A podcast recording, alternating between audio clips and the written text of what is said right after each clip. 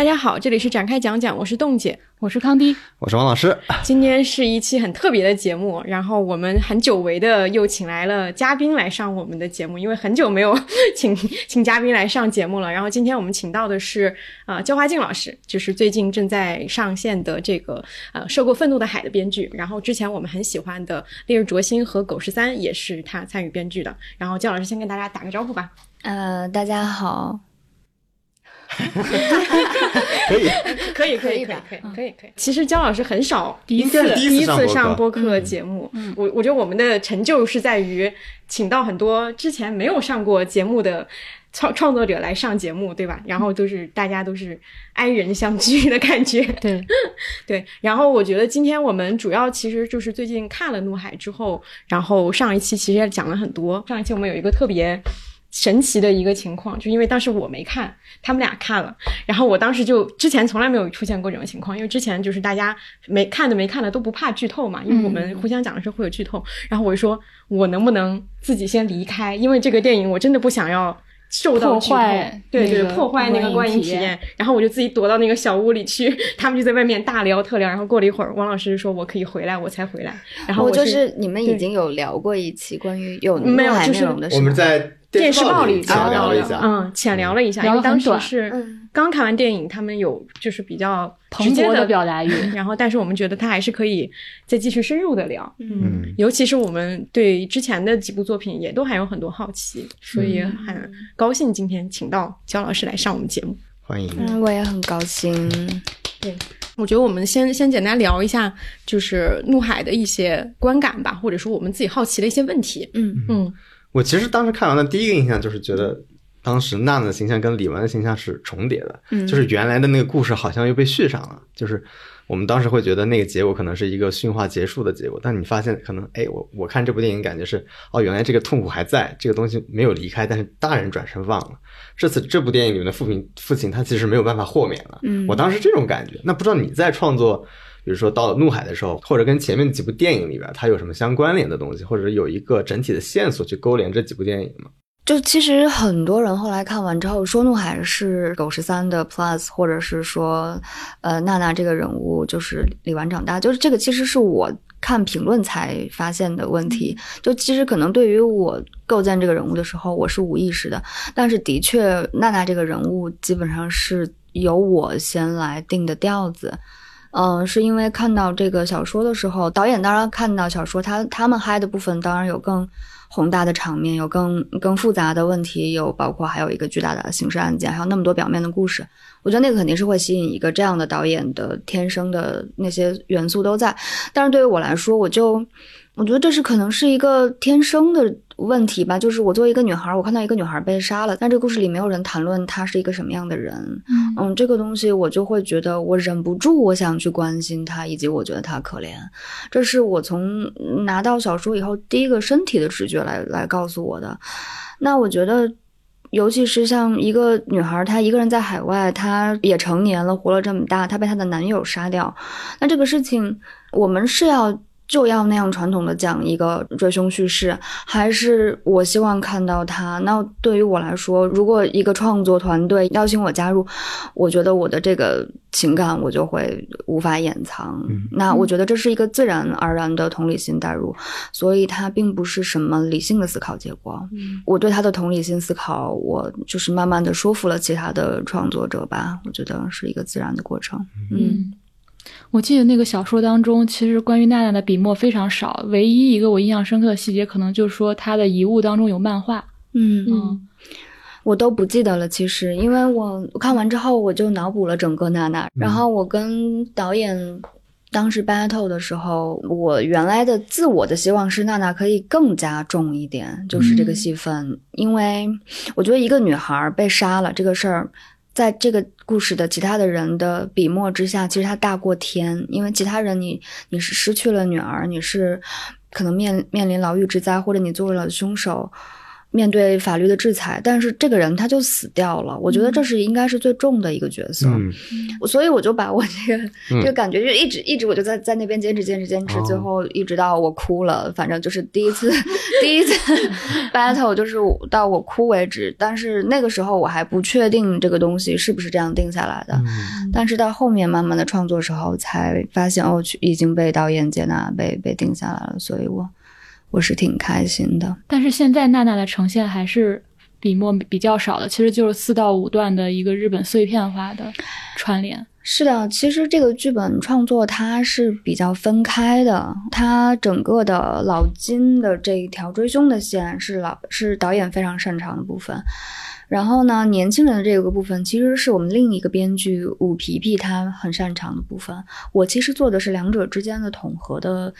以及更或者是站在武皮皮这边，我们俩一起来维护那个娜娜的这一条线。嗯就其实我觉得这个很有趣的创作，就是我为什么很想谈这个剧本的创作，是因为正好老金这条线和我跟武皮皮来创作的另外这一条线，它就是代表了娜娜和老金的两个视角，嗯它就是各自有。各自有各自的被主张，嗯所以它就是有互相的不解，所以造成现在的它呈现出来这个结果，我也不知道它是好还是不好，但是我觉得它至少代表了一个话题在被沟通。嗯嗯，这个很有趣。嗯，所以你的意思就是，他们俩之间的不解其实已经传递到你们这种创作的过程中，嗯本身大家的视角就会有冲突的地方。是的，那比如说，你会觉得冲突比较强烈的地方，或者是在什么地方你们的意见会更不一样一点？我觉得其实一个是老金对娜娜的态度上面，嗯一个是娜娜本人能不能被理解上面，还有包括李苗苗这个人物她反社会人格的是是否设置上面。当然，这个后到后来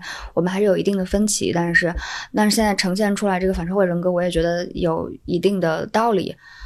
但是呢，当时最我觉得最多的冲突其实是在于，比如说老金爱不爱女儿这个事情，其实在我们写创作的过程中，其实已经经过了一轮的 batch。哦，就是就是这个东西，我觉得它其实蛮有趣的。就是现在被观众再讨论，就对其实反而是我们能回到原来的那个过程里面，就是这样一个爹，他算不算爱女儿？然后到最后，就是我们在不断的创作当中，也有也也找了很多更多的我的女性编剧朋友来看，比如说第一版的剧本啊，然后提意见啊什么的。在我们这样的不断的聊的过程中，我们也才发现，就是我们更可能帮助导演确信，就是老金是不够爱女儿的，也更确信了我们要要怎么样。如何把娜娜的人物塑造的多一点？因为我觉得导演接受一个这样的话题，它是需要一定的过程，嗯。以及它也是有一个就是有一个学习的过程。因为我觉得一个父亲他要嗯。听到女儿的话，是。以及理解、听懂女儿的话，这是一定是从一个听到到听懂有一个过程。那我觉得这个过程就很有趣的，现在被反映在很多人的讨论上面。我觉得这个，哎，我觉得蛮客观的。对对对，嗯因为我觉得现在大家，包括我听到，就是大家在讨论，其实比较集中的就是会对这个父亲形象以及他到是到底是不是爱女儿这件事情，大家有比较多的分歧。我觉得这种分歧很奇妙的是体现在大家各自站的立场会不同，因为比如说有人做父母就会理解说他还要怎么爱更爱，有的人作为女儿的立场就会觉得说我看到更多的其实就是忽视，其实他没有没有就是采取正确的方式。我觉得刚刚说那个好像很很奇妙的，因为我们之前感觉一部电影创作出来之后，其实大家对它的讨论可能有一些是误读，但是现在感觉这个它的讨论反而是契合了当时在创作过程里面的这种不同。对，因为我觉得他都经历过这些讨论，所以他再次被拿出来讨论是嗯非常正常的事情，也是很客观，也是我认为人物关系它就是需要被讨论这些对点，嗯也是希望我我个人作为创作者，希望希望大家讨论的。嗯。那从你的视角，你原来希望或者说更完整的关于一个娜娜的故事大概是怎样？我觉得就可能会更偏一点。我希望娜娜有一个完全正常的男朋友，但是在这样的正常男朋友关系里面，他依然是被伤害的。嗯是因为他无法把正常的关系维系下去，他会自主破坏这么一个关系。然后我希望更多的通过娜娜的视角去看世界，而不是看到娜娜是怎么跟别人相处的，就是因为我觉得娜娜应该是一个视角，她更多的不应该是个角色。但是这个是我内心渴望的一个一个一个方向。嗯但是它肯定就不是现在这部片子，因为它就会是一个体量很小，它是一个很个人的东西。它是一个以娜娜为主角的。对对对对对，嗯嗯。其实刚才交大提到那个和正常人谈恋爱，其实里面他跟日本店长那条线其实是一个我觉得比较正常人的恋爱，嗯嗯，但他依然是没法维持下去的嘛。对，其实我们原来那个我们另一个编剧皮皮也有写，还其实还有两三段不同的恋爱，但是都是一个他没有办法处理好这个情况告终的。但是后来因为片长就就缩短了。这个其实也是上映后，包括我们上一期节目，就是有听众留言说的点，嗯，就是觉得娜娜太像一个角色，或者太像用用她来表达这个父爱的。另一面的有点工具化的角色，嗯。嗯，对，但是我觉得现在的情况是好有好过没有，嗯，就是我觉得第一就是我们客观的考量这么这么一部规模的商业类型片，它里面能引入这个元素，引入到这个程度被看到，已经是一件嗯，我再往前走的事情了，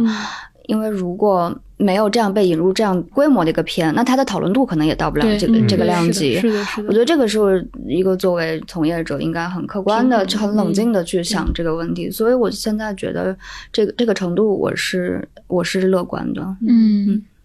对，因为像有朋友就说，比如说像娜娜能够走出小岛，对吧？她选择了能够要去到日本，她本身其实是一个。为自己的生命有主动性的一个人，就是能能从这些设置里面，其实能看到他的视角里面的一些东西，只是可能呃受限于电影整个的那个叙事主线，没有办法完全以他的视角来看这个世界。嗯，但是能感知到他的人是能够从他这个视角里面看到很读取很多信息的。对我就是看的时候完全带入娜娜视角看的。嗯，其实我有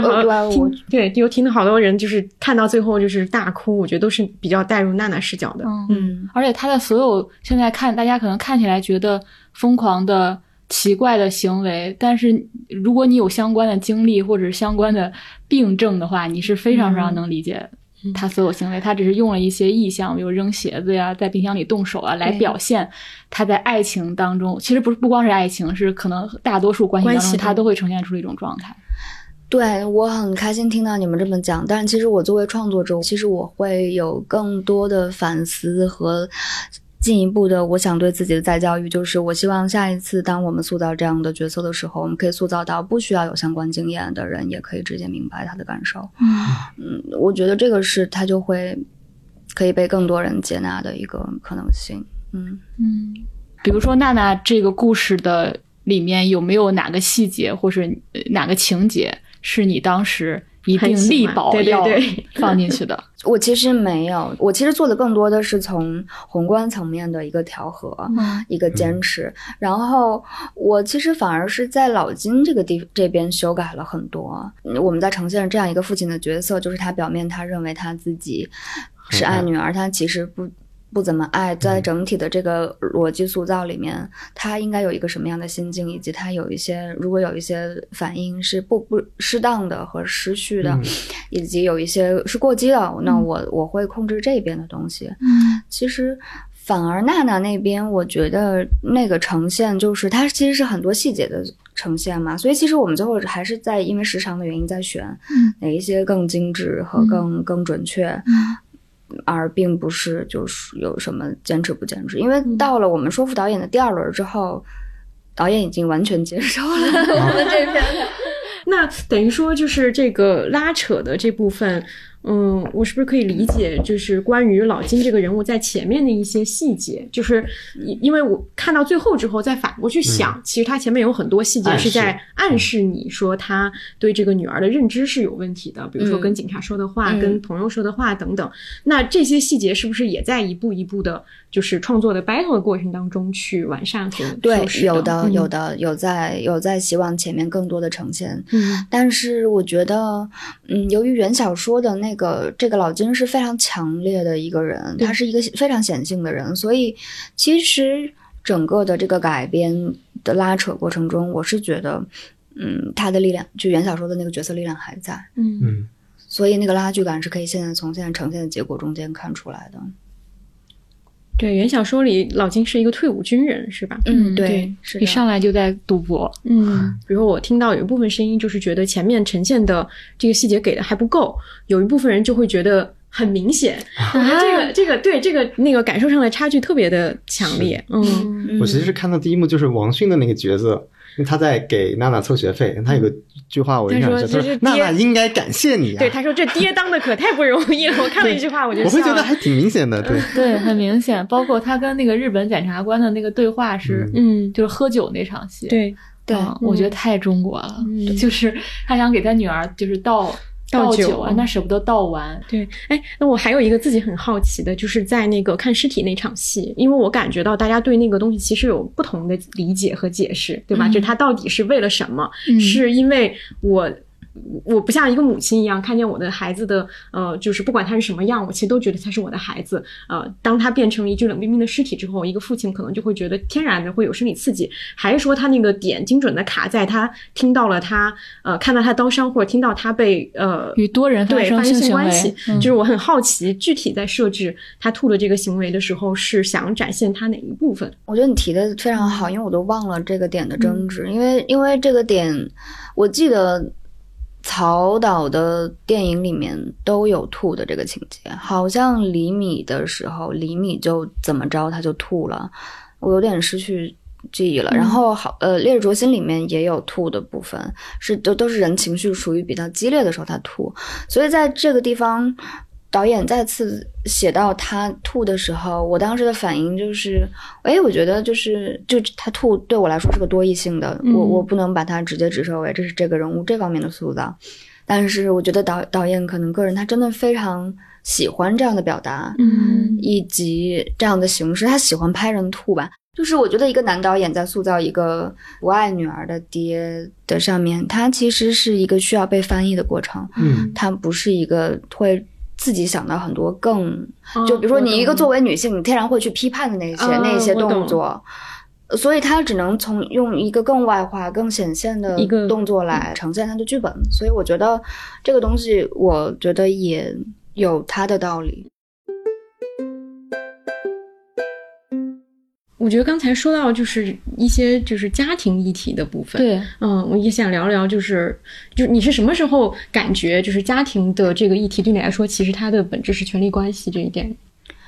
我是大概二十五岁、二十六岁的时候，嗯我我我成长在一个特别典型的那种陕西的大家庭里面，就是那种我爷爷奶奶下面有六个子女，然后我父亲是最小的那个孩子，然后我在我的哥哥姐姐这一辈儿同辈人里面，我又是最小的一个女孩儿。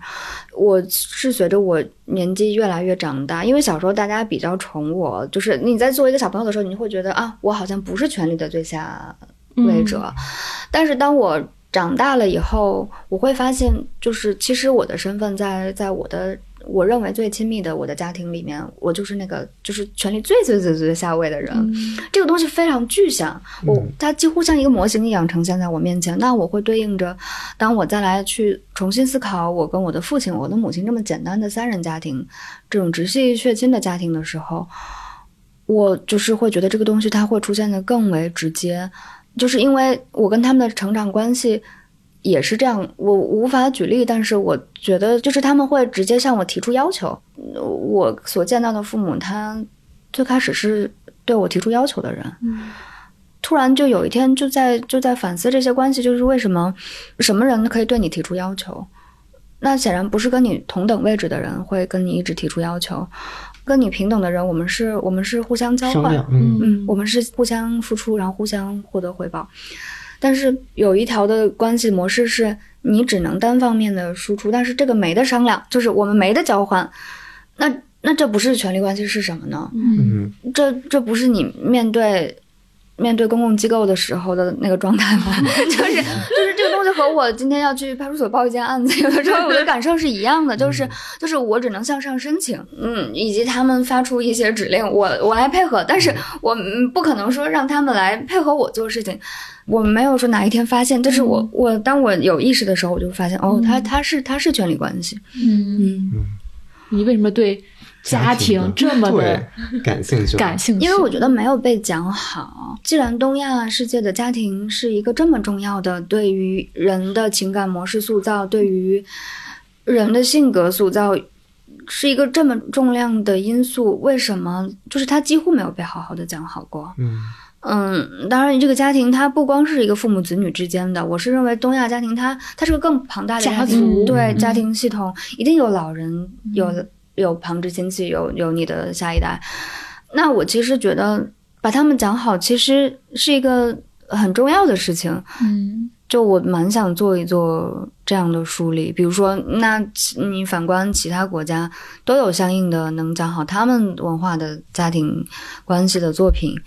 那我觉得就是应该有人来做这个事情。嗯。而且有种感觉是把东亚的一个小家庭能讲好，其实以小见大嘛，其实可以把整个社会都映照在一个家庭关系当中。嗯嗯因为对于东亚来说，家庭就是非常重要的一个元素。嗯嗯，我自己后面也在做一些，就是我认为能做到更清晰的一些东西，还有一些依旧有的家庭议题。因为我其实觉得，比如说，比如说《怒海》，它不是一个跟性别有关的一个作品，怒海》其实讲的是家庭关系，家庭关系，家庭关系在我看来是权力关系。嗯嗯，他他是一个父母肯定是权力上位者嘛，因为他拥有的资源、拥有的能力，他都高于这个一个弱者的孩子，所以我觉得怒海还是一个探讨权力关系的，因为不管是这边杀人的和被杀的两家人之间的他们的背景，也是有一个权力关系在不对等的关系在。对。所以，我觉得怒海他一定探讨的更多的是这方面的议题，嗯，加上原生家庭，尽管都说原原生家庭，但是原生家庭被我归类归类为权力关系，所以其实我关于家庭我还有别的想讨论的，但是关于女性，我觉得我更就会更想探讨母女关系。嗯我觉得母女是一个，就是他会把这两个东西结合在一起可以讨论的东西。那你会想想写一个关于什么样的母女的故事吗？我正在写，我得保密不用，。不用，对对对，我刚想说不用，想想可以想想怎么在不不那个什么的情况下聊。嗯，那比如说母女关系中的什么是你感受特别强烈的？嗯，母女和父女的不同嗯是什么？父父子与父父女的不同是什么？我这么说吧，我举个偏例吧。我觉得，我觉得伯格曼的那个《秋日奏鸣曲》一直我是我心里非常好的一个女性关系、母女关系的一个样本。我觉得伯格曼在我心里是个非常好的女性主义电影呃导演，就是那个里面他讲的主主题是母亲是个非常优秀的。钢琴演奏家，然后女儿是一个，其实一辈子她也在弹奏钢琴，但是她远远比不上母亲的才华的这么一个女儿。她一生都想讨好母亲，但一次一次被母亲伤害，因为母亲的姿态是非常高傲的，然后她也是自我的，是独立的，嗯，但是作为女儿，她就她一方面要呈现给母亲，就是我很我表现的很好，我很开朗，我很你你，我希望你喜欢我，我也爱你，但是他也有恨，但是他要把这个恨藏起来。片子在讲述就是这个这个一直表面很爱母亲的这个女儿，她终于释放了一次，她讲出了她的恨，但是她结尾她还是要跪地求饶，还是要跟母亲求饶。我其实是很嗨这种母女关系的，就是我觉得母女跟父子之间或者父女之间最不一样的是，它里面有同性别之间的那个有幽暗的拉扯部分。那对于父女关系，可能就是要么就是你们顺畅，要么就是你们互相有一个权力之间的呃压对制峙压制对和对抗对抗的关系，但母女之间，它除了权力，就还有同性别之间的另外一种拉扯，所以它可能要比父女的关系更更复杂。所以我也是前面我一直敢写父女，我但是我不太敢写母女，我嗯就现在我到了这个年纪，我才敢去碰这一组人物关系。嗯我还是有很多关于家庭关系的想要写的那个未来的那个 list，但是我觉得我现在好像到了那个能试着讲一讲这个的时候，我的我的技术，我的人的成熟度大概到了这个位置，我才敢去碰。对我刚想说，《狗十三》里面是一个 缺席的母亲，然后《怒海》当中的基本上母亲的戏份也非常非常少。其实我觉得前前面我有意无意的，我可能前面更多的是无意识的在回避对母母亲的这么一个人物的描写，描写，包括我处理自己的母女关系的时候，跟我母亲的关系的时候，我可能也是在回避。嗯然后，但是现在我好像意识到我那个时候的无意识是怎么回事儿了，就是在一个也在一个这样的过程里吧。嗯，嗯就让我想想起上野千鹤子的话，嗯他就说，呃，女儿是母亲最残酷的审判者，还是、我忘了他原话，嗯。大概意思他就描述说，其实母亲她很害怕生女儿，就上海千鹤子明确说，她不她不选择生育的原因，就是因为没办法选择性别嘛，她非常担心自己生出了一个女儿，而女儿是对母亲是了如指掌的，嗯。就是能看到她的一切，然后她很害怕这一点，所以她对那个。铃木良铃铃木良美，嗯。她的母母女关系非常感兴趣嘛。嗯。你会觉得，比如说我们现在做电影写家庭，会跟原来有变化吗？因为我我记得以前李安，其实我觉得他还是挺会拍家庭的一个导演。嗯。就我看他他推手喜宴的时候，其实那个时候他还有一种对父权最低限度的认同，我会觉得，因为他那个儿子其实最后采取的是一个善意隐瞒的方式嘛，他对抗父亲的那种逼婚的决定。然后其实到饮食男女的时候，你就发现他态度可能有点变化了，好像有一种不理解、不忍让，我也不同情父权了。嗯。对，到后来我去看，呃比如李玉导演的作品，他他的导这作品里边有一个很不一样的地方，就是他的父亲是一个缺席的父亲，嗯。要么就是一个可能是有有一种暴力的父亲，但是他在床上的时候其实一个很虚弱的父亲，嗯。我觉得都很不一样。然后其实我后来看《狗十三》，包括《怒海》，那他父亲其实是在席了。嗯。对，你会对这个，比如说有自己感兴趣的一个方向，对，嗯。或者说你会对这个脉络有感知吗？我有，因为我觉得，比如说李安啊，包括杨德昌涉猎了一部分吧嗯。家庭，虽然不是他的创作核心，但是我认为就是他他们还是把那个家庭关系探讨放在父子或者是父女或者是单对单的关系，但我觉得家庭关系是很复杂的，因为家庭关系还有老人的关系。我们也没有站在老人的角度去讲述过，我们也没有写好过老人的关系。我更希望出现，比如说以老人为为主角的创作，我我更想写，但是我觉得我现在不够成熟，因为我觉得写老人。年轻人写老人也是一个，就是你你还是在努着自己，所以我觉得等我年纪再大一些，或者说我更懂老人一些，我再去做这个创作，就是能不能把老人不要当做一个被观看者的身份，嗯我们能不能就同样把摄影机放在老人的身后去看老人的世界？嗯那这些都是我希望能出现的创作视角，我也希望顺着这个角度去努力。以及当讲述一个老人或者说一个更复杂的家庭结构的时候，他有多子女，有有子女之间的关系，那这些东西在这么多年的。就是，尤其是本土华语电影里面，它一直是被忽视的课题。那我觉得有那么多别的别的导演、别的创作者在向外走，在在往天上地上走，那我就我很想往人哦在里面，在里面家庭的在里面走，是。这是我嗯一个、我自己希望我能达到的创作方向。那为什么它会一直被忽视呢？是因为特别难吗？我觉得，当我想介绍我想创作的东西是一个关于家庭或关于亲密关系的嗯议题，或者关于女性议题的时候，在我过往的经验里面是，它不足以打动制作的投资方，对，嗯。让他们觉得这可以是一部完整的作品。但是后来我就会学会了一些 用一些技术的层面来包装它，比如说给里面啊，我说那我就加一条犯罪线嘛，就是就啊，你们电影行业就是这样。那那那你不然这样怎么办？那是没有人要做这个东西。那我希望就是以后我可以不用加这条就犯罪线的时候，我还能认认真的讲述讲述这个课题。嗯当然，我也觉得从创作的多元化和创作的类型丰富上面，我也希望家庭题材我也可以跟更多的不可思议的类型进行杂糅，这是创作上的尝试。对，但是想探讨的话题，我也希望就是当它没有进行非常类型的杂糅的时候，它也能被承对认。对对对，也能被听进去。对对对，这就是，嗯这是我的一个启发吧。嗯嗯，我觉得可能还有一个原因是，大家一旦听到家庭啊、亲密关系，他第一反应就是这个太小了吧。嗯 就是我觉得咱们东亚社会有一种倾向，就是什么都往大了搞，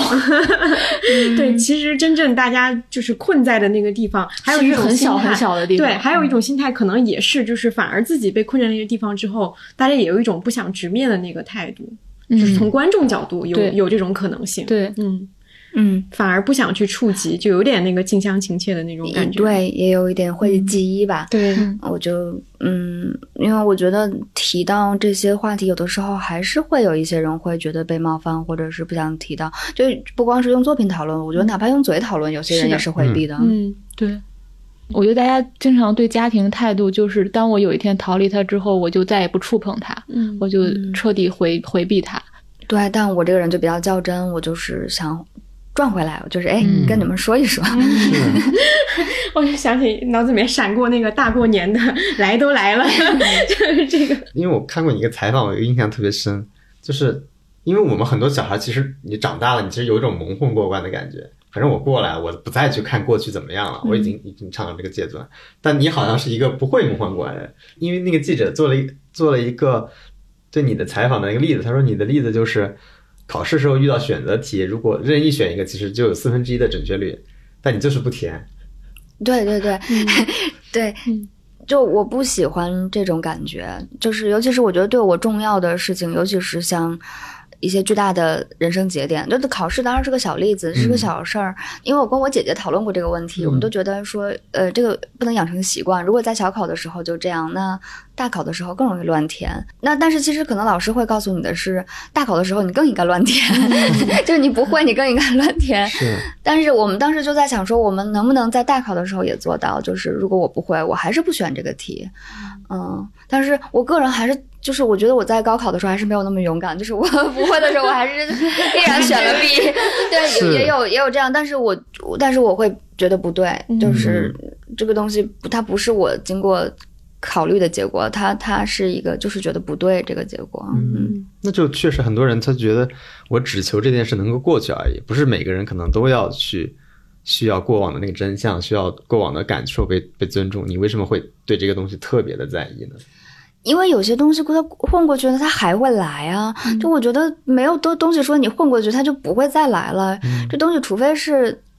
什么东西混过去了，它不会再来呢？就我很怕它又来，那就是这次把它就处理好嘛，就就跟马桶堵了一样，一个简单的道理。就就是所以，我尤其害怕那个就是重大原则性的问题，我就说的我。找不出例子来比喻，但是我确实是一个，我我很想卡在这儿，就是把我的那个东西说出来，因为我觉得不止疏通我，还还可能疏通别人，而且我不知道，我可能也有一一种就是有一点蔫坏的感觉，就是我觉得如果我感受到了不舒服，可能当时我在我弱小的时候，我没有办法把这个道理告诉别人，我我那我还是希望。等我有力量的时候，我把我的不舒服再告诉那个让我不舒服的的对象，让他们知道我曾经不舒服。就当你小的时候，其实没有人帮你。我我特别好奇，你当时是如何消化？比如说我在看《狗十三》的时候遇到的那些，呃，我觉得复杂的情感、复杂的疑问，你是如何去处理那种那种氛围的？你是一个人怎么去消化那些东西的呢？我面对的氛围比那个要复杂的多。那个描摹了是其实是个小样本。我要去回应的一个家庭，其实是一个有接近四十个人的一个家庭。然后我的个体经验是，我当时以为每个人都要面面对这么复杂的情况。我不知道别人是有些人不需要面对这么大的情况。我以为大家都沉默不言。就我小时候特别特别傻天真的以为，就是每个人心里都充满了酸涩和委屈，然后又充满了不能自洽，然后但是大家都表表面装的云淡风轻，和我一样，大家在互互相说这些一些场面话。嗯，我是到后来尝试过几次沟通，然后说，哎。哎，是不是这样的时候发现，哎，对方不是。然后当我上了大学，就是我离开了家庭，我遇到了更多的人，我发现他们经历完全跟我不一样的人生。那那个时候我才彻底知道，就是哦，是不一样的。所以我不太存在于那种，就是我我怎么消化我面对当时还没有识别出来，我没有没有没有。我觉得很多东西是你长大之后，你回想你才能识别出来的。那你长大之后会对这种感受？过去的这种这种会产生一样一种什么样的感受呢？我要去学习感受它，我要去学习站在我的立场去重新梳理一遍它，因为原来那个东西它不是站在我的立场的，我只是去感受，但是我重新站在我的立场上，呃，用了很长时间把它们梳理了一遍。嗯嗯就是你要用你的方式去重新把它叙事一遍，或者是讲述一遍。呃，是可能是探索一遍吧。哦，嗯那这种探索，一方面是写作嗯，啊，另一方面呢，有其他方面。蛮多的吧。心理医生的帮助是一方面吧，呃，肯定是他先帮我指出问题，我才可能找到我的立场，要否则我是不可能找到我的立场的。另外一个方面就是，嗯，其他人也在发生力量的变化，就是我现在不再是那个权力的最下位者了。嗯对于你刚才提到那个，我觉得也挺有意思。就是我我想象过，我但是我好像很少看到这样的故事，就是当父母和孩子权力关系颠倒的时候会发生什么。就因为我们在很小的时候可能会被父母的威权控制，但是到一定年龄的时候，呃随着他们老去，这个事情翻转过来了，我们可能是有变成了威权的那一方。但有的时候你会发现父母太老了，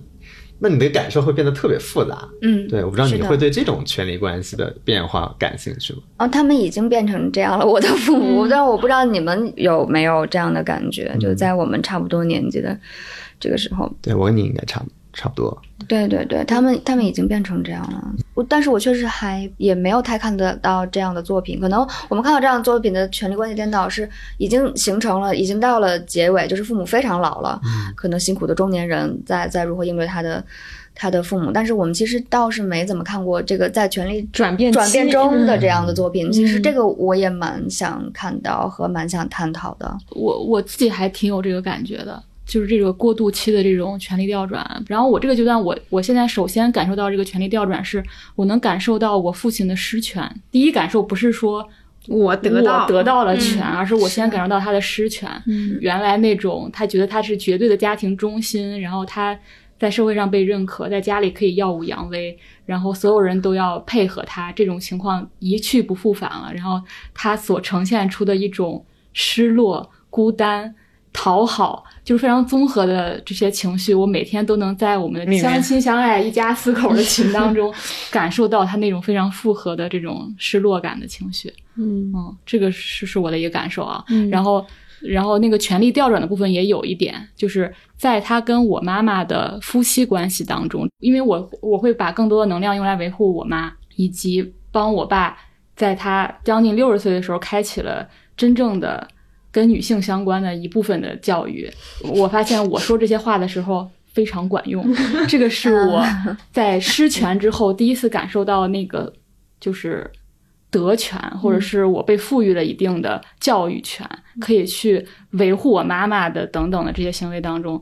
的一个一个初步感受。我觉得今年是我就处在这么一个过渡期，就一方面我感受着他的失落，另一方面我在做点什么事儿，然后让这个家庭当中的每个人都过得更舒服一点。但我是个女儿的身份在做这个事情嘛，我不知道男孩去做，他会可能会呈现出另一种面貌。嗯我对这个转换有有一个个倒是挺反着来的一个感觉，但我又觉得很准确，就是我觉得当我还在那个权力下位的时候，嗯我很害怕去找父母拿拿钱这件事情。嗯因为我刚好前两天在看张爱玲后来的那个遗作，就是英文版的那个那个雷峰塔和那个什么《易经》，它它里面就写她跟她母亲的关系，就是因为她跟她母亲关系一直也是因为在经济上面就有一种她要她放下自尊才能去拿到生活费的这么一个关系，所以她写胡兰成是她会呃对他的爱。浓度到我愿意拿他的零用钱，说这是一场嗯巨大的试验、试炼还是试验，然后我我就感觉我跟我我的父母的关系调转，就是在以前我会每次想到如果要问他们要钱或问他们拿钱，我会嗯充满了压力。到现在就是，比如说我接接下来要做一些别的事情，我现在可以跟我妈说，哎，能不能拿拿点你的钱给我？然后我可以坦坦然的做这件事情了。嗯就是我不知道你就是你们能不能 get 到，就是我以前会觉得这件事情我充满了低自尊，但是我现在反而就是可以反过来做这件事情，是因为我现在有能力，我给他们输出经济，以及嗯我已经就是比如说我会在生活上我已经帮助他们一段时间，这个权力调转已经完成一段时间了。哦所以他们其实是在想说，他们帮不到我了，他们还有什么地方能帮到我？嗯然后这个时候我会说，哎，你拿点钱给我来帮忙。这个行为其实反而就是让他们也会开心，嗯然后让让我们的关系之间也会变缓和。这个是我觉得很特别的地方。嗯，我明白。嗯，我现在还处在那种给他们钱，就是表现自己，就是可能证明自己，证明自己那个阶段。可能，嗯，刚才交大说那个已经是更往后面一点。嗯嗯是的，父母到一个阶段，他其实会发现，他对你来说打引号没有用处的时候，他其实也会有一种渴望被你需要。是对的是的对对对对，是的，比如刚才我们聊到说家庭关系当中，你还好奇的关系吗？比如说除了母女之外，除了爷爷奶奶之外，还有一些比如说更特别的，或者是更边缘的关系吗？我觉得还有，当然有啊，比方说，就是我们父母那一代，他他们还是多子女的那一代嘛，对，吧？嗯我是觉得这个讲述可以分为我们。我们把立足点站在不同的人身上，就会有不同的讲述。比如说，当我想讲讲述一个家庭之间的中间这代人的大儿子，嗯，那他就会有一个关于他的叙述，他的叙述点就对上他要他有他的父母，对下他有一一一个对的嗯。弟弟妹妹。对，那他作为一个长子，他有没有被好好的描述过？嗯。那如果是他是一个夹在中间的一个女孩儿，她又是一个下面也有子女的一个身份，那她作为一个。甚至是别人的媳妇儿，她在这个家庭中只是一个媳妇儿，嗯都不占据这个家庭的位置中心。她在这个家庭中，她又是一个什么立足点？我我们又能从她的眼睛里看到一个什么世界？我觉得就是其实同样一个家庭，从这个不不不同的面相来拍，其实就是拍一个不同的社社会的对不同的面貌。那其实里面大有宇宙可以翻转。嗯我我其实是蛮想把视角角放尝试放在不同的人身上，不同的看。那因为他可能从从某个人物的角度，他不光是讲一一组家庭关系，他可能还会讲辐射出去的社会关系，对可能他就会产生很多面向的议题碰撞。那我觉得每一部都可以出现很多意义的作品，就所以。可能光是这个话题就就有的可写了，丰富的丰对富了一百年。对，是的，是的，是的。我刚才我正想用宇宙这个词，家庭宇宙。对，我刚刚已经脑补出，因为你说你们的那个家庭会很大，大概四十多人，我已经脑补到，如果是比如说过年大家一起聚会，就是感觉每个人都是一个 单体电影。对，其就其实很《红楼梦》嘛那种关系，嗯那就是呃你说谁和谁之间的关系不能就不能拿出来单独做一个电影呢？对啊，姚二姐也能拿出来做一个电影，然后交大也 是吗？对交大稍微有一点点薄弱，交大太薄了。我觉得那这些对我来说，现在都是一个可以参考我们的文化体系的一个可以解剖的一个小样本。那我就觉得这件事情蛮有趣。嗯，嗯，那你小时候会站在你作为一个大家族当中最小的那个人的视角去尝试，比如带入家庭当中其他角色去看这个家庭吗？你会有这样的体验吗？因为你刚才在讲述的时候，我脑海当中想起了《俗女养成记》里面那个小女孩，她就会去想她的小姨，然后那个小姨其实也是对她作为一个女性的一种人生的示范吧。我觉得其实有一点，我觉得还挺残酷的，就是我曾经试图带入过，但是我从没有带入过家庭的女性。哦，对，因为就是传统的家庭里面，它一定有一部分女性是是没有声音的，嗯。然后她们是生活在厨房里的，她们在家庭聚餐的时候，她们她们只是在忙碌的洗东西和做做饭，在在这个这个过程里面的，然后在饭桌上也是不不大说话的，嗯。但是我从没有把我和他们放在过一起。我觉得这也是，我觉得可能是某部分曾经你厌女的部分，也是你需要反思的一个成长经历。但是，的确，我原来在心里我没有带入过他们，反而是我经过了一些成熟的思考和成年教育、自我教育之后，我才会去真的站在他们的视角去想嗯他们的处境。我会觉得那个是一个。对我来说更陌生的世界，嗯甚至到我现在我都没有见过的世界，嗯以及我觉得我们对他们太缺乏同情。对，是的，这个我还蛮有感受的，因为就是小的时候会觉得，其实有一部分女性，尤其女性长辈的形象，在你看来甚至有点可怕的，嗯就他们展现出来的一些。对对待这个世界的态度和一些不管是言语上的，或者说那种状态，都让你觉得说好像有点跟他有距离感，就是你甚至会想说为什么会变成这个样子？是直到你长大之后，你可能才会意识到说他们展现出来这种激烈的态度也好，或者说让人看起来不可爱的、没有女性化特质的那些特态度，是因为他他。就是得用这种方式去应对这个世界，不然的话，就类似于就是说，你同样的一句话说出来，别人根本没有人会听你的，但是你可能采用一种就是撒泼也好，或者说激烈的态度说出来的时候，别人就会。害怕你，让别人害怕你，比让别人喜欢你，对他们来说更有用，所以他们才会采取这样的态度。这个也是我长大之后会意识到的一点。但是小时候的我们对这种人肯定是会有要割席的，对对对对对，会有那种感觉的。对，这个也是我后来就是我变得非常同情泼妇嘛，就是非常想当泼妇。但是我其实觉得你说的是一种，还有另一种就是那种看起来就规规矩矩的，就是一个家庭中次要再次要的女性。那他们其实。那个是一个静止状态，是是一个他们人生的结果，它其实并不是他的人生的过程。那他的过程中，肯定经经过了一些事儿，他才会达到那个静止的结果。他不会是天生就是那样静止的结果。那这么想起来，其实这都是一个又一个蛮可怕的故事，都是一个一个被男权戕害的故事。嗯，要不然逼疯，要不然让他。所以，我的成长过程中，我的人生目标和被鼓励的目标是当一个安静的、安静的女性，就是静止的女性。嗯嗯，以至于我其实一直都没有认为我是一个会有独立事业的人。就是我到我其实是反而是我真正的做了编剧，做了几部作品之后，我才意外的发现我有工作能力，是反而是一个反向来的。就其实这个东西也是我跳出来之后，我才发现是需要回去重新梳理的。嗯。那像你写，比如说像《狗十三》也好，或者《怒海》也好，你那个庞大的家族，大家会去看这样的电影吗？你会害怕他们去看，有这种心态吗？他们有去看，我给他们买了电子票。我首先我不知道他们能不能 get 到，第一个他们都老了，第二个是，呃，我觉得有更残酷的东西我没有讲出来。另外一点是，我不知道是。就就和我之前以为大家心里都揣着明白装糊涂一样，还是说大家是真糊涂？是啊，我判断不出来。这个问题你现在也没有答案。我判断不出来。但是比如说，我觉得对年轻人我是很喜欢他们的。我对年轻人充满了希望，就是因为我侄子看完之后，他跟我说他很想抱抱我，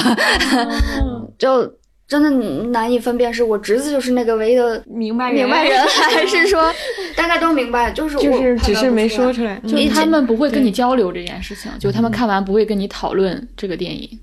或者说他们在里面看到的你的部分。我觉得我就不知道他们能不能，就比如说我姑妈看完《怒海》，她给我的得出的结论是，她觉得。你看，孩子就是不应该出去留学。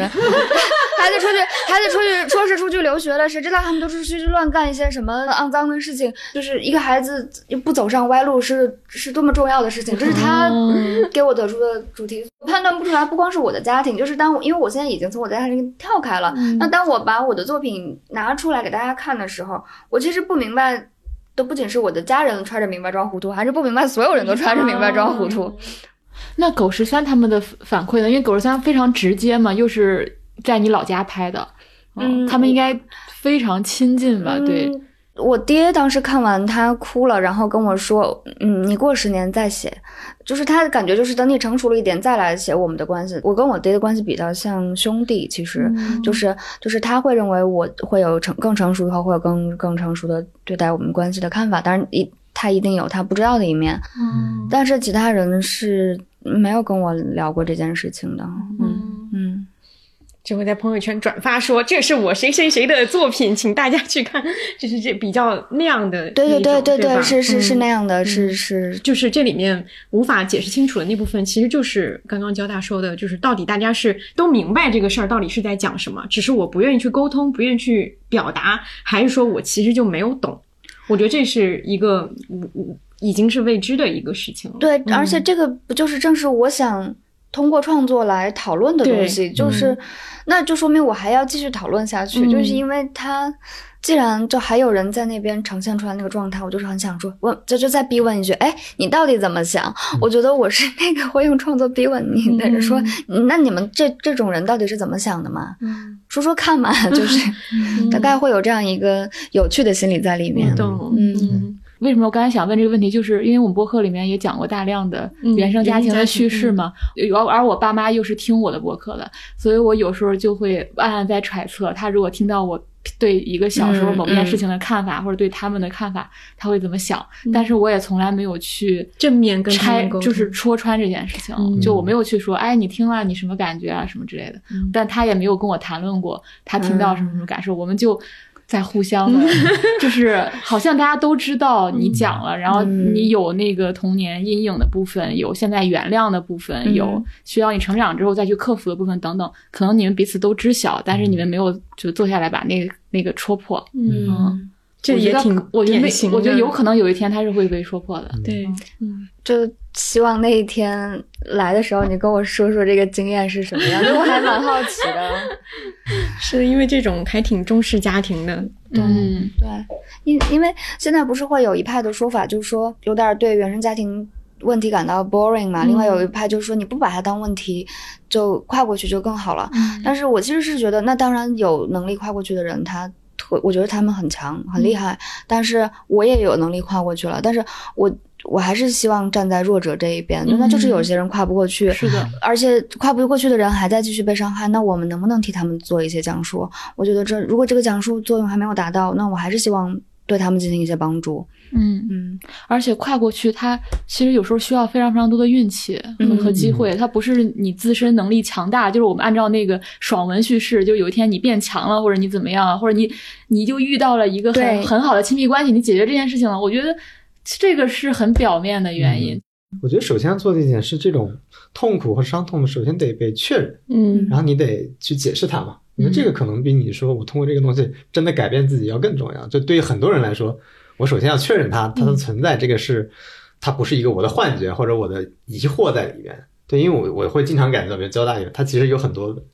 疑惑，就是我们生活里非常多不确定的东西，我们不知道这个人到底是怎么想的，他到底有没有看，他看完到底有什么想法，其实我们都不知道了。所以我觉得这个确认还是很重要的，尤其是电影会给我们带来这种确认，这种确认会带来的给人心灵上的慰藉，我觉得可能是嗯呃影视作品或者文学作品是才能够带给我们东西。刚才还有一个问题，你其实提到了一个还有更可怕的东西，你没有写，你你没有写的原因是觉得会伤害到相关的人吗？我觉得那个是我还没有到我真正要面对那个问题的时候，嗯就是我觉得写一切的关系都是得在你自己走走过去了这一段，嗯然后你回来看，你才能写得更客观。嗯因为创作它不是写博客骂人嘛，不是写微博骂人，嗯就是我不能说我只站在我的角度去去去想这个问题。嗯我觉得许很多的关系我还没有想，没有觉得自己到时候写，就是因为你还没有办法站在一个更高的角度去去用一个技术的角度去进入，想怎么样去切入更合适的一个时候。嗯那就这个问题，我觉得有些问题。我必须得等解决了以后，嗯就相当于有写老人必须得等年纪大一些，你才能去写，否则它势必是一个失败的创作。好的，我觉得我们刚才聊了比较多作品的东西，但是其实这个也是我们最近还挺想做的一个事儿。我们之前想的是在今年年中，以前我们年中都会做一个呃，就是年终的盘点，相当于，但是就是以作品项来盘点。但我们今年其实有一个很想做的一件事情，就是你能不能请创作者，尤其是在今年有作品出现的创作者来聊，就是如果今年你你有因为有作品出现会跟大家有接触嘛，你的作品有反馈啊什么之类的，然后我我们很想请创作者来聊，就是他的创作经验或者说今年的一些感受，而且我们也比较想要请的是女创创作者，对对，就是我觉得这个是比较有意思的一件事情，因为今年大家其实对于一些性别议题讨论的很多，但是我觉得由女创作者来讲他们自己的创作经历，以及从她的创作视角去看这个世界以及她的作品里面的东西，我觉得是会比较有意思的。因为像之前讨论芭比，或者说我们之前讨论那个有一个那个澳大利亚剧，就是那个戴洛奇小镇的时候，其实我们都提到了那种感觉，就是当你发现这个作品它完全站在你这边的时候，你的感受好像跟之前会完全不一样。这种神奇的事情到底是怎么发生的？我们也特别想听女女编剧或者说其他的女性创作者来聊一下。我觉得我们今天可以主要聊一下这部分的东西。嗯对的，嗯。嗯而且我觉得可能也是一个自我发现、自我成长的过程，也不是一开始就立刻就知道对。女性创作怎么回事儿。对对对是的，嗯，这个不会因为你的生理性别是一个女性，你就会从开始有这样的意识。嗯。对，所以今天我们跟交大梳理一下他的这个发自我发现的过程。之旅。自我发现之旅。嗯，对，我其实是是很想分享我的有我从创作经验里面带来的一些思考。就比如说，我特别想聊的一点是性别创作这件事情，就是因为我原来一直有一个困惑，就比如说。让我聊狗十三这个东西对我来说最大的对我的创作经验的累积是什么？当时觉得非常不一样的地方就是哇哇，这个剧剧本我觉得我已经写的很清晰了，然后导演也了解的很清晰了，然后他就去拍了，而且拍的地点甚至在我们家以前的自己的房子里面。然后为什么他当我去现场，当我他们已经拍了一段时间，我去现场看了一眼的时候，我就怎么会是这样？就就他和我想象完全不一样。嗯。就当时因为我很年轻，我没有类似的经验，我就我就认为一个电影剧本是什么样，拍出来应该就差的不太多。但是什么造成了这么巨大的不同？当然，我绝对不是说他拍的有什么问题或怎么样，他就是跟我想的绝绝对不一样。然后，以及剪出来之后，它呈现了出来了和那个原剧本其实不太一样的气质。嗯，所以我就很想知道是什么导致的。哦，那对于一个编剧的。工作来说是很重要的一件事情，然后我就一直在想，说是我沟通的不够细，是我不够在场。但是作为一个当然年轻女性编剧，你也不可能出去工作的时候就在那个年纪就跟每个导演说我要在现场看着，没有没有导演会觉得你疯了吧？没有没有导演会把这个权利交给你。但我就觉得为什么就是有很多明明我想的更清楚的部分没有被清楚的传达出来。然后这个问题一直困惑到后面，就是我觉得它出现过好几次，然后到有一次在拍另外一个编剧的作品，倒不是我的作品，也是一个女性编剧，然后我们一起去探班，我们一起去看有一场戏，它是一场夜戏，在某个国家的街头，就原来一个一个女性角色，她是一个很。沉重的女性角色，她呃心很高，但是最后她整个人失败了，一路滑向了一个最后像个飘飘零的叶子一样，最后在国外的街头被杀掉，这么一个角色。我们在最后分镜的时候，就是已经分镜要开始拍最后几个镜头了，开始拍她死掉，她被一个流浪汉杀掉。剧本里是她她死在街上，她看到了一只蝴蝶远远的飞走了，这是那个那个剧本里的场面，然后。这个时候呢，我就开始看他们搭的摄影搭的那个轨道，我就说，这个轨道他拍的没有这个女孩的主观视角啊，他怎么看这个蝴蝶？就是这个蝴蝶去哪儿了？这个蝴蝶还要拍吗？他们说做特效，做特效。我说对，蝴蝴蝶做特效，但是你得这个这个女孩的眼睛在哪里？对，就是她眼睛看到的那个地方在哪儿？然后哦，当然我后来就明白那个轨道搭的大概意思是。呃，这个这个机器有一个巨大的一一番调度，然后最后回到一个俯瞰这个女孩，俯瞰的她，她变成一只蝴蝶飞走了。嗯，那跟剧本原来其实表达的意思是完全不太一样。嗯，对，你说不太一样，你说完全不一样。就这当时就觉得说应该是有一些不同在里面吧，因为我跟原编剧我们讨论，然后我们又去跟导演和摄影也讨论，导演和摄影两个都是男生，他们觉得其实差的不太多，一个是演那么大场面搭好了。另外一个就是觉得差别有你们那么大吗？然后可是对于我们俩来说，我们就觉得这个人物的一生就被改写了，是因为他一直在一个心比天高，但是自己是那个命运又又很又很往下坠的这么一个身份里面。当他他死的那一瞬间，他看到一只蝴蝶，我觉得那个是他跟蝴蝶不是一体的，但是他希望那个蝴蝶是自己。但是到最后，如果这个东西被变成，它就变成了蝴蝶。那这个人的一生的可悲之处在哪儿呢？如果在大家的眼里，它就是蝴蝶。然后这个困困惑也一直留在我的心里。又过了一段时间，然后我就看那个戴锦华讲汉娜阿伦特的拍摄，德国那个女导演在在聊她的那个汉娜阿伦特的时候，因为她第一次好像是第一次用了女摄影师，然后她就在讲说女摄影师的。进入如何的强烈的影响到塑造呃汉娜阿伦阿伦特这个女性角色，她看到的世界如何转变成她的观点，以及在促成她的表达。她在那场就是汉娜阿伦特作为一个犹太人去看那个纳粹的审判那场，她就是不断的用她的镜头和原素材片的那个镜头，就在那一刻，她的镜头是完全是代表的是这个女性角色的眼睛。然后他的那个内心世界就被呈现出来了，而在此之前，就在这在这个女摄影师出现之前，所有的女性角色都是站在摄影机前面的。在这个女摄影师介入之后，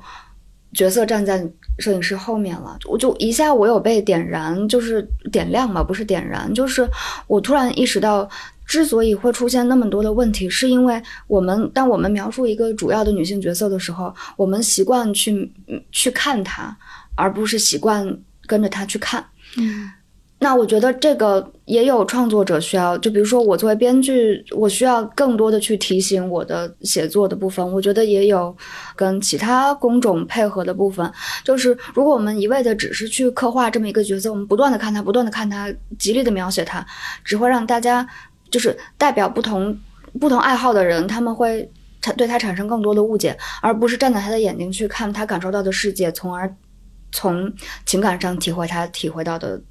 感受，就是这个是我从我的创作经验里面总结出来的。明白。就是你第一次明显发现不对是在一个什么？现在印象最深刻的吧？你第一次觉得这个事儿不对，不应该这么搞。我觉得也不能说不对，因为因为刚入行，我刚开始工作的时候，我不会觉得这不对，我只会觉得。哎，我的感受 对我的感受不一样，因为我那个时候，我我入行非常早，我十九岁就出来写剧本了，就开始跟、那全就剧剧组里全是男性创作者，而且都是我的上一辈的年纪的人物。嗯印象是我第一个工作的时候，我就是要想办法先先让大家听我说话，这是第一步，哦就是嗯嗯，那个时候就是大家愿意听你说一两句话，就是很。不容易的事情，嗯。然后我真的意识到不对，呃，不是不对，就是不太一样。嗯。就是《狗十三》的时候，因为那部片虽然跟出来跟大家上映见面是比较晚的，但其实拍的很早。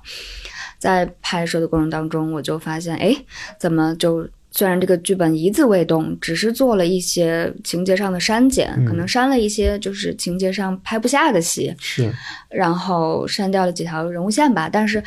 为什么他拍出来和我想的都不一样？甚至也有就是其他女性的作者，比如说也有我的导师，女女导师，她看完之后她说：“哎，这个跟剧本 也不太一样。”这都是很直观的反应。但是当然，她曹导赋予它了另外一股劲儿，那股劲儿是一个向外的，嗯。但是，比如说，当时我看到那个戏，当然除了更细节上面的我要探讨的问题，就其实有很多很直接的反应是，这个女小女孩在镜头前面呈现的时候，她遇到麻烦、遇到困困难，她她可能第一件事是站出来对抗，对抗，但是可能对于多数的小女孩，在年纪小的时候遇到问题，她第一件事情是要把自己藏起来，要要先到一个安全的位置，然后才会去判断我要说什么。那这个直接姿态的反应是是是一定不一样的呈现出来，但是她可能因为。现在这样的导演和雪莹这样的呈现，他们的组合的呈现，让让狗十三变成一个挺有劲儿的东西。那可能是如果按照我的想法来呈现，他可能就没有这么劲儿。嗯它可能就会往内收一些。对但是对你要说他对不对呢？我觉得。两种不同的处对，我理方式。觉得，我觉得是他也是对的，他也是另一种，他可能是一个我们更希望成为的人，但虽然它结果也不怎么好，但是至少我觉得比我想象的那个小女孩要勇敢。嗯，因为我有一个很印象很深刻的细节，就是李纨喝牛奶的情节嘛，他最后其实是在他爷爷奶奶面前吐出来了。嗯我记得你说过，如果是你的剧本里面，可能是他会找一个没有人的地方再把那口奶吐出来。我觉得这个可能就是，就像你说刚才说的很不一样的一个地方。对，就是或者就是面对一个他想对家长指责的时候，他是不是会那么脱口而出？嗯嗯，他可能他是不是用那样的语气？他可能同样的台词，他可能会用更婉转的或者是更客气的方法说出来。尤其对一个寄人篱下的女孩子来说，她的父亲又再婚了，她是不是有那样的底气，可以随时我有情绪我就爆发出来？我觉得对此我们的处理的想法都是不一样的。嗯对，因为你能感到现在的剧本的叙事性其实变强了，但其实原来的剧本是不是有一些枝杈的部分也是很有意思的，但是没有拍的你会有印象吗？其实我原来剧本想呈现的是一个群像戏，反而我其实嗯想呈现的是，呃，每一个人都在用不对的方法在爱着别人。啊，就是其实那个父亲和继母之间，我也是有一些有一些更多的关系设置，包括呃姐姐和李纨之间也是有很多的问题，有很多情感会有有很又有很多错位。包括姐姐自己的这条人物，她可能会更加饱满一些，因为她现在看起来她就是有一些遗憾的。对我来说，这个姐姐她她的令人心心疼的那一面没有出现。其实我原来对这个角色是也是怀着感情去创作的。因为目前看她好像是飞快的度过了那个被驯化的阶段。嗯，我的最初的想法他不是，我最初的想法就是他反而是那种更外化一点。他遇到问题，他可以直接做，然后他更成人化。他有一些问题，他知道保护自己。然后李纨就跟他比。相对退后一点，那但是现在呈现出了，就是李纨可能是那个会直面问题的人，然后姐姐会变成一个更加圆滑的人，嗯，这是他们互相产生差异的部分，嗯，就是在狗十三之后，就是可以沿着来讲嘛，因为当时可能是一个不太还不太清楚说到底为什么会产生就这种差异的一个过程，那是不是后面呃是有什么样的？细节，或者说你能想起来的一些细节，就是当你再次面对这种差异的时候，会想要说，那我可能得多去强调一下这部分。我对我狗十三之后，我当时的反思就是，嗯，我不够细心，我没有充分跟导演沟通。我作为一个编剧，我还有更多的职能需要去履行。我希望我在以后的创作中，我能更多的亲临现场。但是 后面发现 这个事儿就不现实嘛，就尤其是我就是一个还是一个年轻的编剧，我也跟一些导演探讨过这样的问题。那有的时候我会得到的是鼓励，说你这样想是很对的。但是创作是一个集体行为，创业创作终究是一个导演的作品。那也会有一些人就是说，那你就当导演呀，你你要话语权就要当导演呀。当然，我就是。原来会把这些完全误以为是一个权力关系，或者是是一个话语权的问题。嗯，但他，但是在慢慢的、慢慢的，我才明白，他其实还是有创作者身份的问题。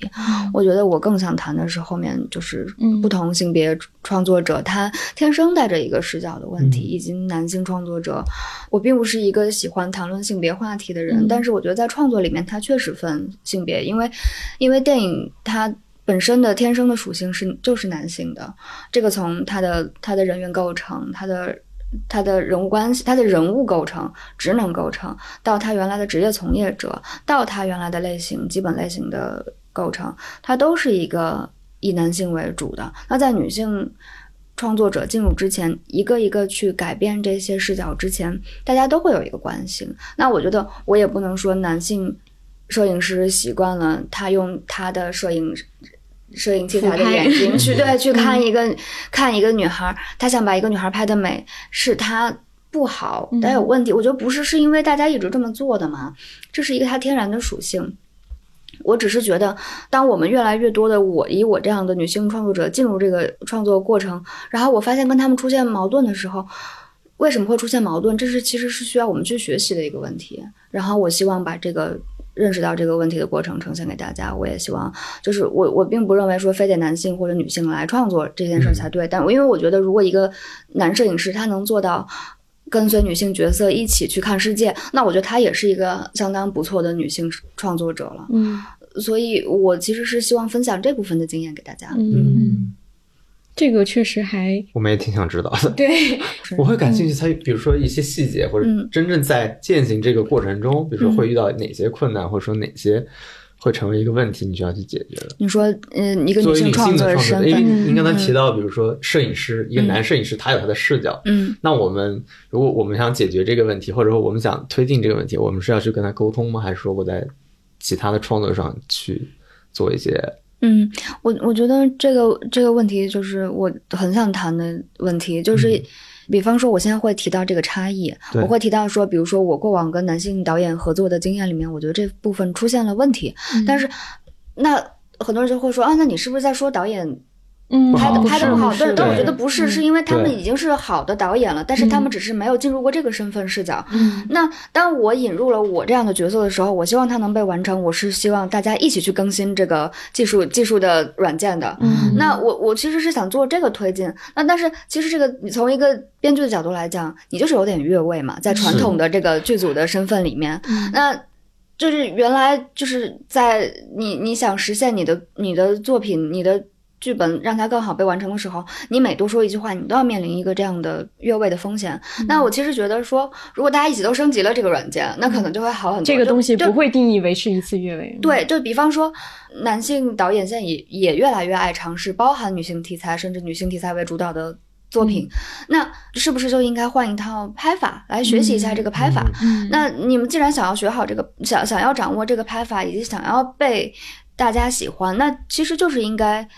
置换一下你感受人生角度的那个眼睛的位置，这不光是摄影机的位置，这其实是你看世界你脚站在哪里的位置，也是需要置换一下。嗯那如果我觉得男性导演如果他换好了这个位置，他们都可以优秀的导演就是会成为优秀的女性作品导演。嗯我不是导演，以及我并不不想做导演，嗯那我只希望站在我的角度，可以更多的提供给男性导演这样的帮助。嗯但是。呃现在因为已经有了前面这些的不断的一步一步一步一步往前 push，倒是现在在剧组里面，男性工作人员越来越越越越能听我们讲话了，这真是一个好事儿。就是他他们现在会面对一些问题的时候，他们会真实的就是知道说我我不问问就是会麻烦了，我我不听听这个人设或者说这个整个故事的逻辑。不找一个女的来判断一下，我们就失控了。我觉得首先承认这一点，它就是一个好事。那我觉得就接下来我就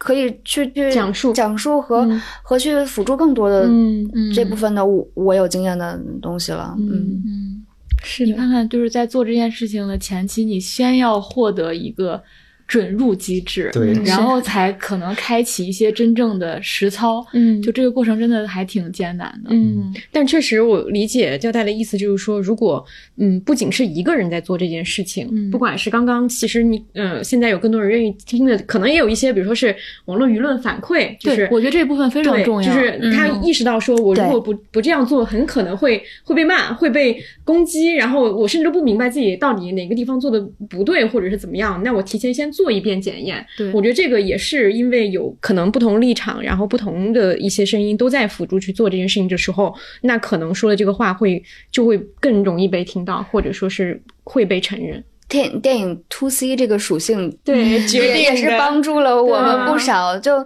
因为就比如说电视剧行业，他们还没有嗯。转过这个弯儿来。有一些电视剧的老导演，我就比如说跟他们聊剧本的时候，我我 发现他们他们还在写一个角色，见了一个女孩夸她屁股好看，啊和叫她女流的时候，我我是善意的提醒，嗯但是我发现这个提醒她其实是嗯不会被听到的，嗯。他会觉得说啊，那因为她是电视剧是 to B 的，嗯所以我觉得就是我们在电影行业还是相对来说一步一步被，尤其是年轻观众还在被 push 着再往前走，也有的时候就很很难过的看到有一些人就会有一些男性的创作者就会彻底把这个就是。跟跟这个现在这个问题割席，就说我们就不要碰了，我们、嗯我们就弄不好这个，他们挺吓人的。嗯 特别不希望这样发生这样的事情。我特别希望就是做那个翻译的桥梁，就是所以我特别希望找到方法。就是当我其实发现了，呃我们从摄影机的位置当然是一个概念型的，对是个抽象化的，就是我们从一个一个立足点和一个观看的位置他可能调就能试一下，它就是一个解决、嗯解决一大部分创作问题的方式。对，我就是希望大家愿意来改变一下自己的位置。嗯那这个交流对我来说就是非常有益的，我很愿意促成的。嗯，那在《怒海》这部片子里边，你会发现什么新方法是管用的吗？怒海的时候很很遗憾，那个时候还我还不行，啊还没有掌握方法。对，那个时候我还是不行。对，嗯那个时候我觉得我还是 我没有找到窍门，也没有找到说话的底气。然后我那个时候还认为我我我们曾经有过的争执是，如果嗯你想掌握话语权，你得做导演，会得出这样这样很难过的结论。论对。嗯但是现在我已经不会被这个问题再困住。嗯，嗯，那现在你会怎么做呢？就是你可以直接的表达出来了。我我觉得我现在会用更多的创作的技术和逻辑去沟通，嗯以及我会选择愿意跟我沟通的合作者。啊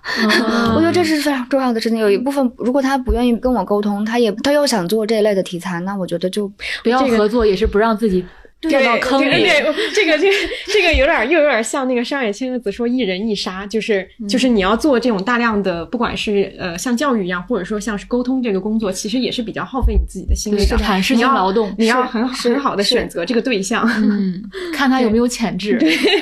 是，嗯，这个还挺妙的。嗯，我能感受到，就是包括你刚刚说的那个视角的那个转换，它其实是一个非常技术和非常实操的一个例子。它其实佐证的是我们讨论的那种，就是可能被一些人认为说讨论的是主义的问题，对吧？就是一个一个一个议题的问题。但它如果转化成一个具体实操，可能大家就会接受起来，其实会更容易。我觉得你是在探索，就是有没有更多这样的方式，其实让另外一个没有天生拥有这个性别视角的人，能够更好的去理解这件事情。是的，嗯，这个这个解决方式非常的有有逻辑，有一种非常具体的那个感觉。嗯，因为我我经常有时候是就是工作里面会遇到那种事情，可能就会陷入到就是一体的争论，就是那个时候会发现大家会比较就是都有一种防御的感觉，就是就是对一下子大家都会互相在一个问题上就互相变得有攻击性嘛。嗯。对，因为我当我发现，如果大家都有一个哪怕只有最低限度的呃沟通意愿的时候，如果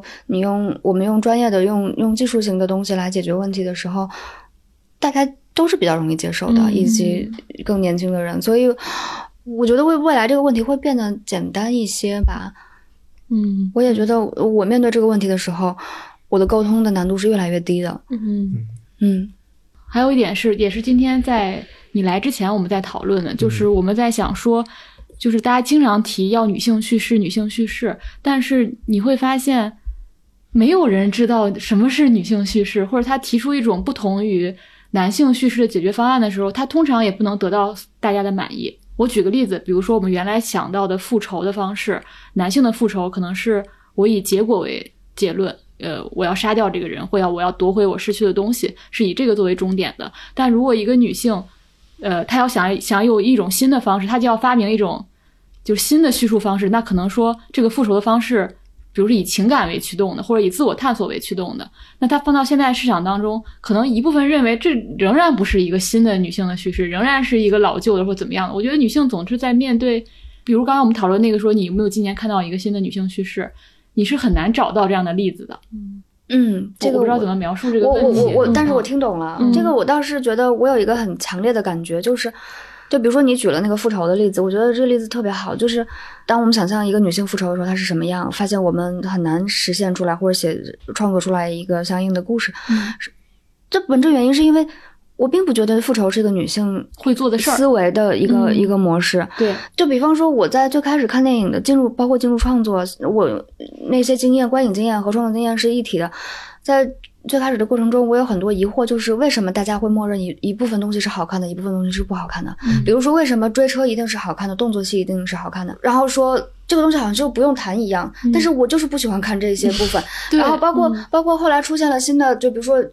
女女女性开始打打架，嗯，女生打架我也不想看 对对，女性超级英雄，对，女性飞机在天上转，我也不想看。其实不在于她是是不是女的问题，就是她如果是一堆男性在处理一个像女性关注的议题和话题的时候，他们在讨论一些，比如说真的向内走的情感关系的时候，它一样是好看的关系，它不并并不说是这个性别是女。嗯所以我是觉得现在还在用男性的叙事的模板在嵌套对女女性创作。我觉得女性创作你真的要让它新的叙事出现，这是需要一个过程需要去建立的，需要去拨乱反正，嗯拨乱反正也不对，就是需要这是一个开新领域，对。嗯，对，就包括我们那些过去所有的故事模板或者叙事套路，它都是很难的。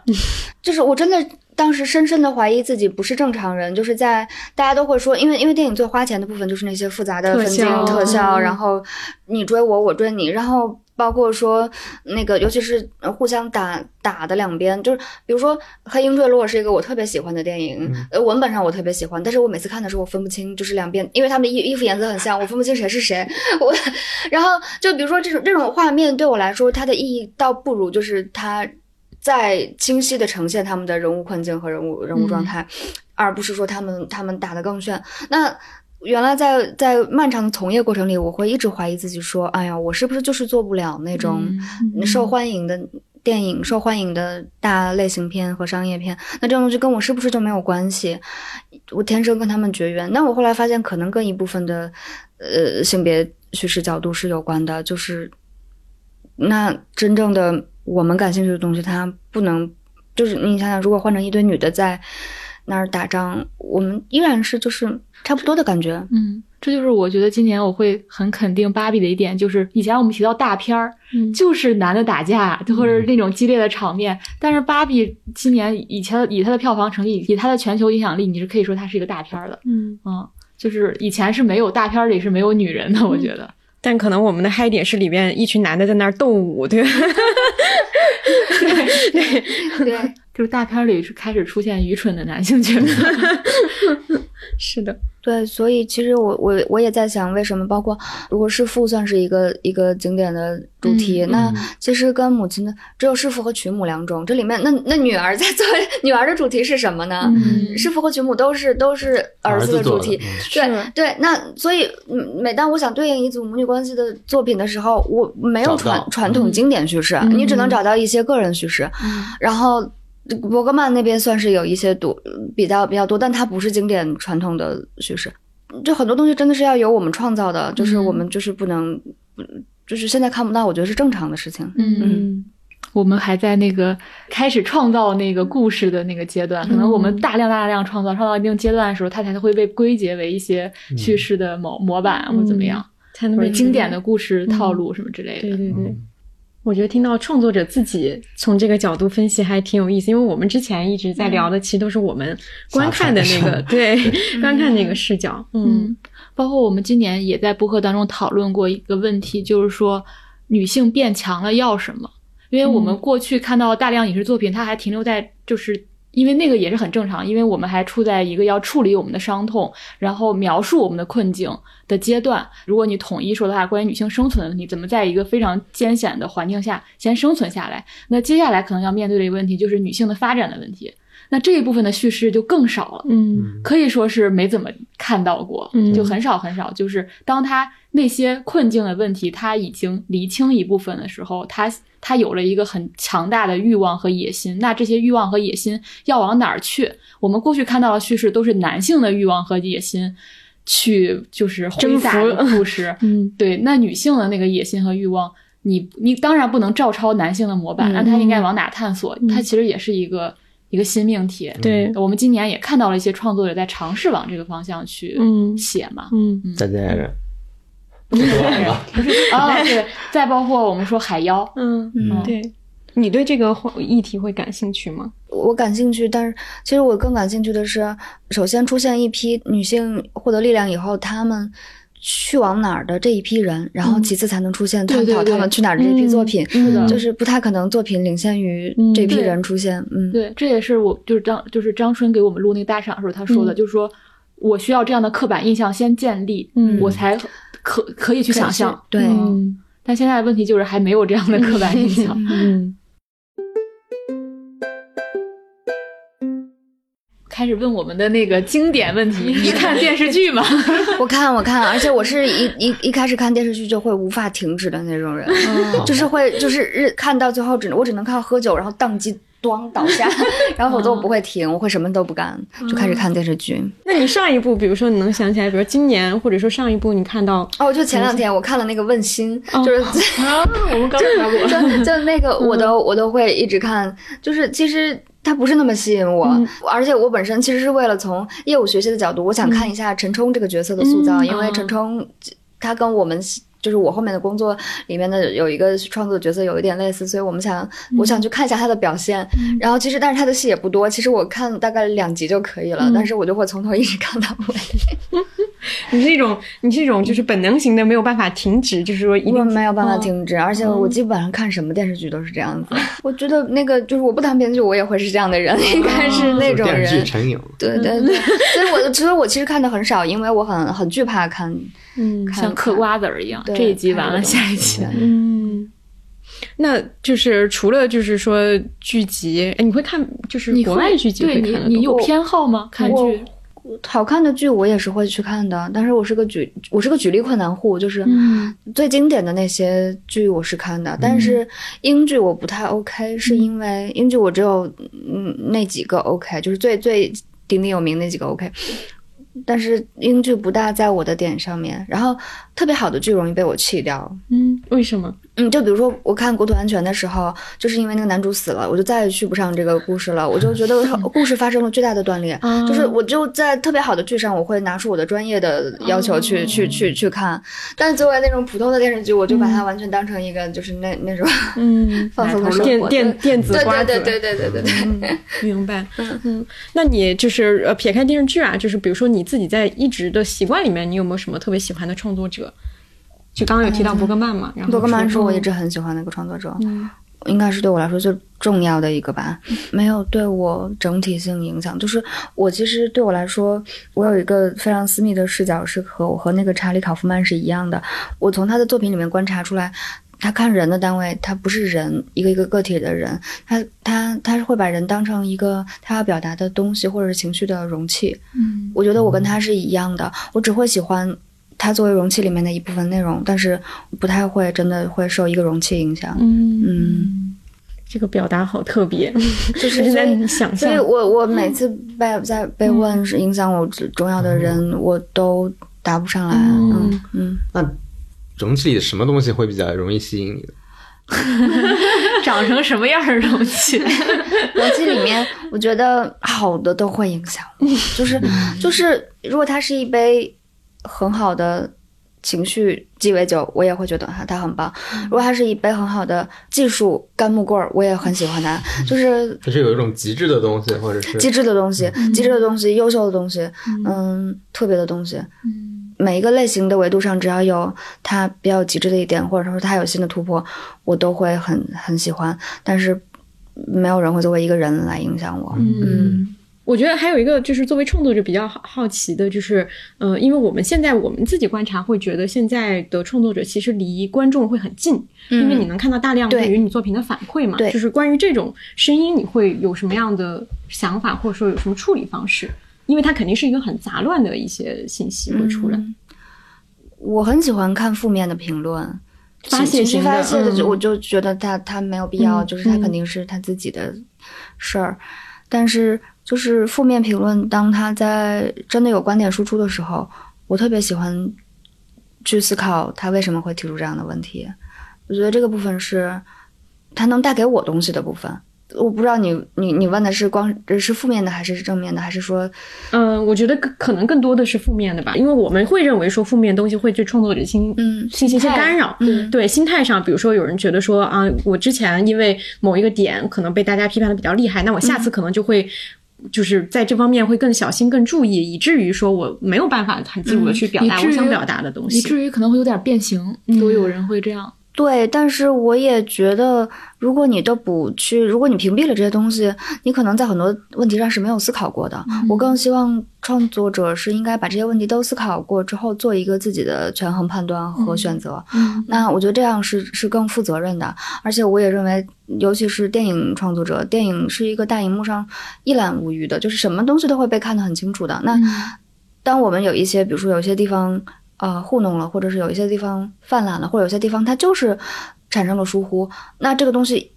就会很直观的被反映出来。那我觉得这个。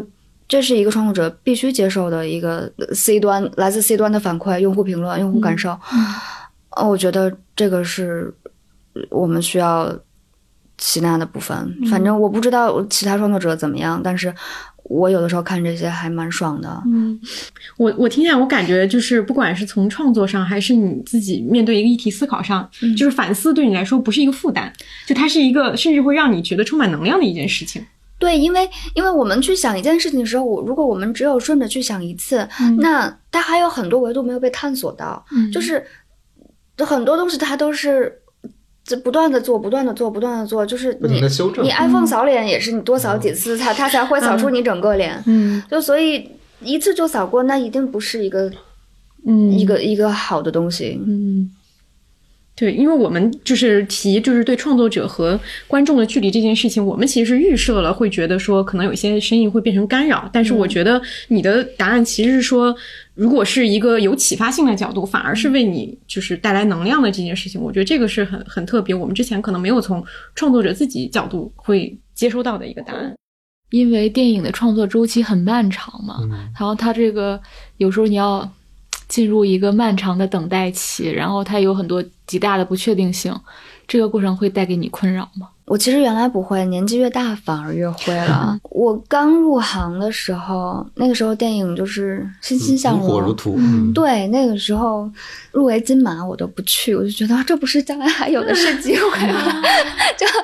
那个时候就是觉得，第一我还不是职业创作者，我还年轻；第二觉得未来的电影一定会越来越好，就所以当时就会觉得啊，一步一步一定会越来越越越快越顺利。然后我觉得就是从一一七一八年之后，再加上疫情一下到这一次，就是原来我是一个我参与的作品上映，我从来不会发朋友圈或或去发微博的人，但这次我热热心的为怒还发了呃两条还是三条朋友圈呢，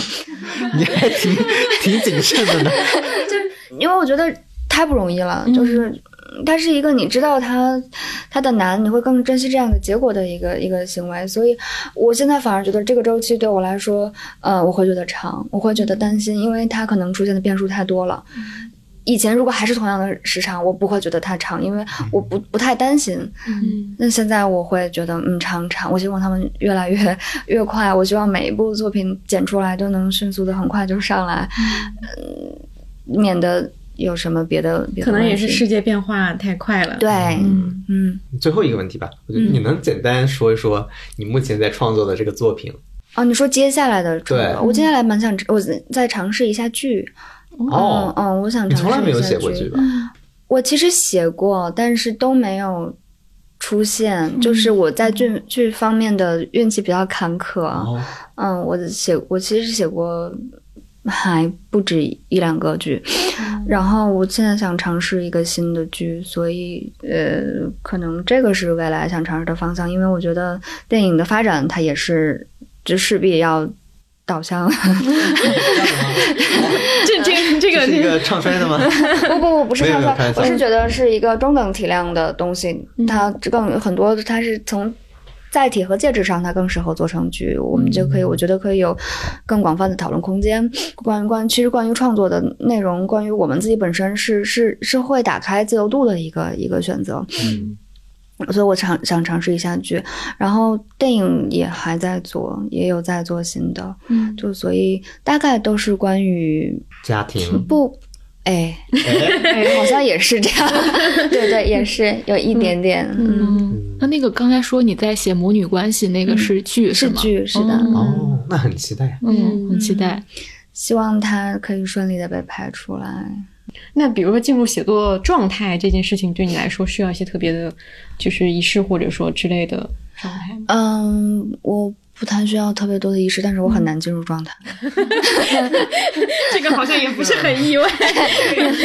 对我，我很难进入状态，而且随着年纪越来越大，就是能进入状态、保持高质量创作的时间越来越低，这跟身体都是有关系的。嗯，那我们谢谢。等一下，我补充一个信息，哦就是刚刚有提到，就是交大有提到我们，就是其实因为我们现场还有另外一位旁听嘉宾，也是我们播客的朋友，对，对。王小明的。哦，他的身份是王小明铁粉是吗？王小明的。王小明的。哎，对救助人，救助人，啊。对对，就是同时也是一位优秀的编剧老师，也是我们在节目里聊过的。装腔启示录的编剧老师。对，要不然你来打声招呼吧。嗯。而且他也是我现在在进行项目的我的编剧搭档。嗯。哦，对，就是朗群里郎老师，来，郎老师给我们打声招呼吧。郎老师儿，大家好，我是交大的朋友。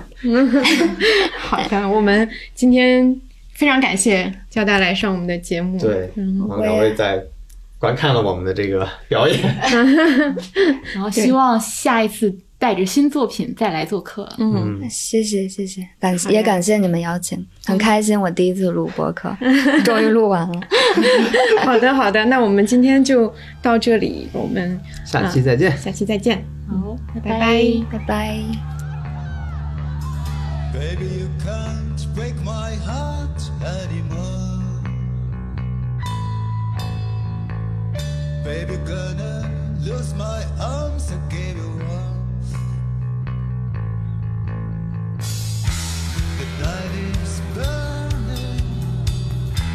My sun is quenching. La, la, la, la.